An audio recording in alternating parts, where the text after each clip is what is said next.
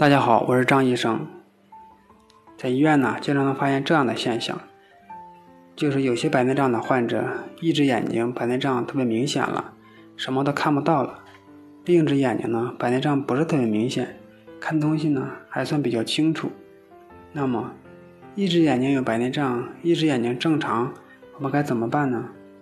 虽然呢，我们知道一些原因，一个眼睛白内障比较严重的原因。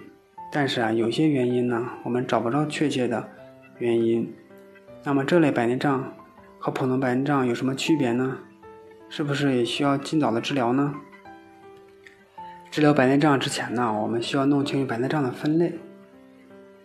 有些白内障啊属于先天性白内障，有些白内障属于后天性的。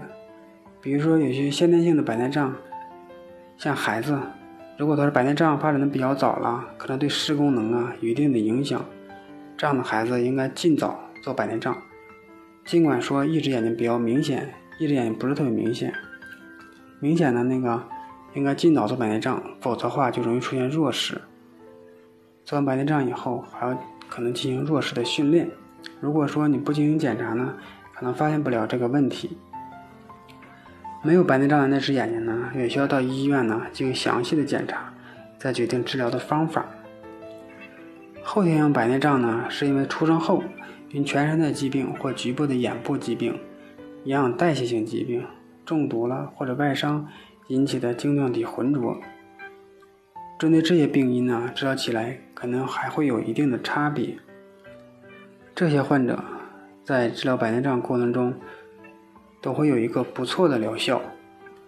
如果说是单纯的一个白内障，在手术以后啊视力上都会有一定的提高。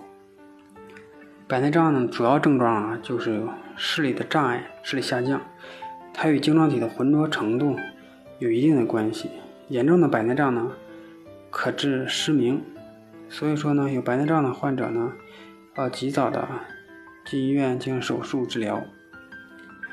如果呢，只是一只眼睛有白内障了，针对这种差别比较悬殊的患者呢，不应该考虑到一只眼睛没有白内障就不需要治疗，应该像普通白内障一样，第一时间呢去医院进行检查，要做到早发现、早治疗。